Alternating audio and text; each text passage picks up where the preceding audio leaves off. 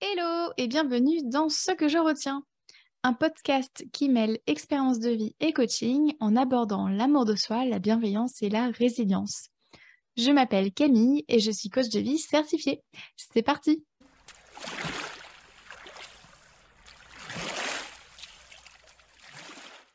Aujourd'hui, dans ce 28e épisode, je t'explique ce que je retiens de ces mois où j'ai coaché des femmes à perdre du poids et je viens débunker le mythe du ce sera mieux après. J'ai coaché une centaine de femmes sur la perte de poids.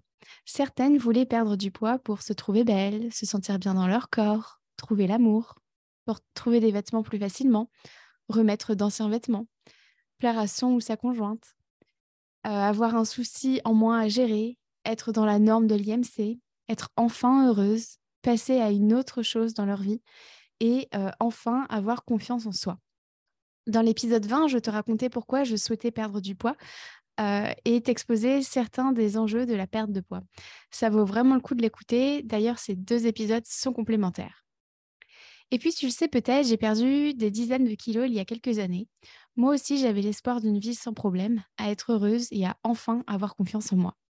Sauf que la réalité pour mes clientes comme pour moi, c'est qu'en perdant du poids, rien ou presque n'a changé. Voici ce qui a perduré.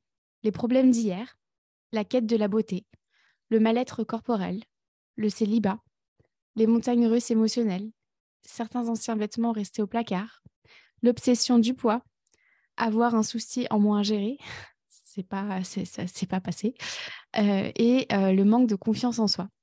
Moi aussi, j'ai cru que j'aurais enfin le corps de mes rêves. Résultat, j'ai la peau qui pend. J'avais pas spécialement prévu ça et j'en rigole d'ailleurs dans l'épisode 4 du podcast. Bref, ce que je retiens de cette expérience de coaching dans la perte de poids, c'est que la clé de tout changement vient de notre choix de pensée. Je m'explique. Se trouver belle, c'est un choix de pensée.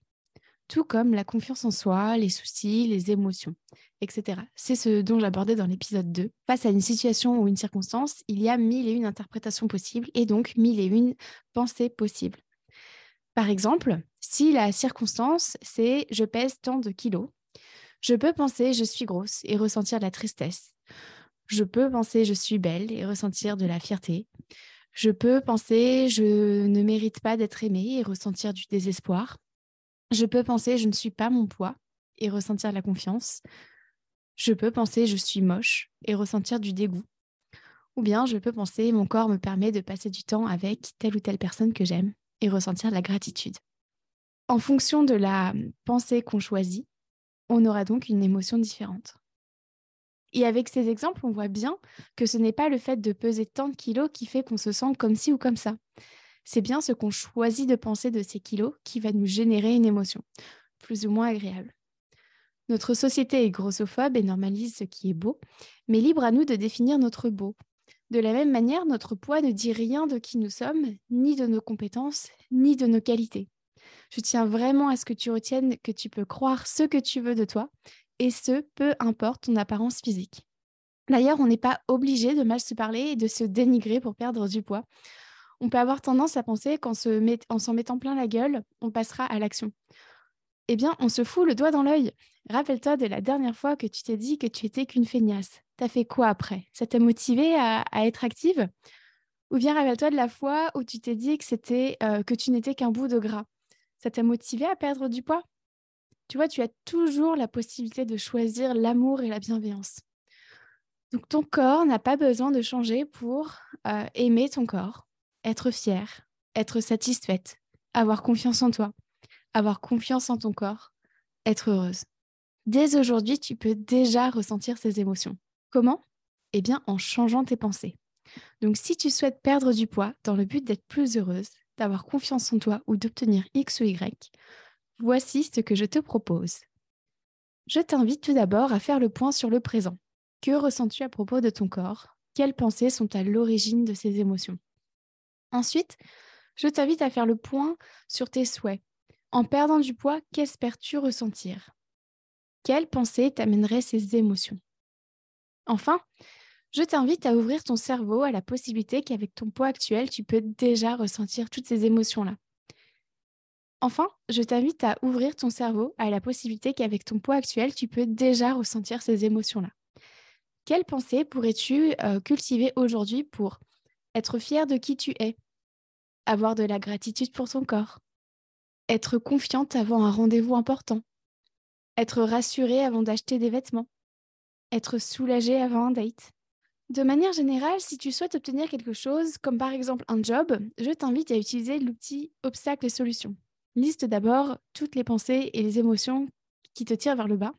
Par exemple, je n'y arriverai jamais, ou l'émotion du doute.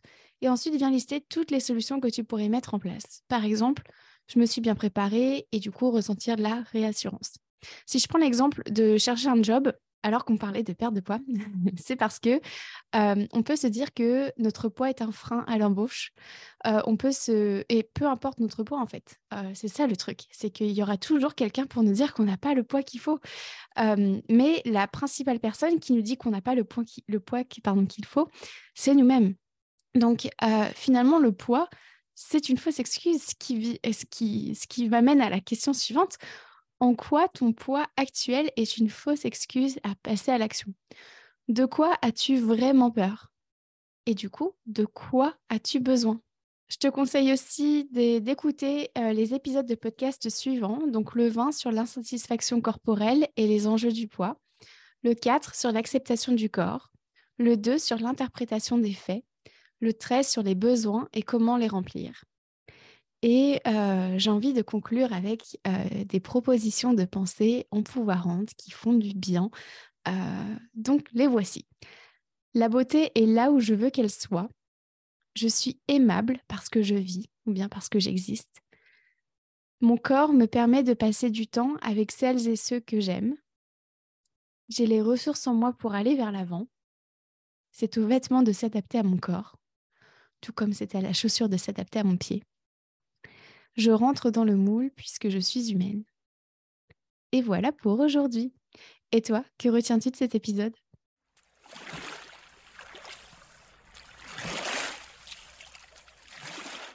Merci à toi d'avoir écouté cet épisode jusqu'au bout. Si tu souhaites en savoir plus sur mon travail, rejoins-moi sur Instagram sur la page La Camille ainsi que sur mon site internet www.lacoachcamille.com. Prends soin de toi.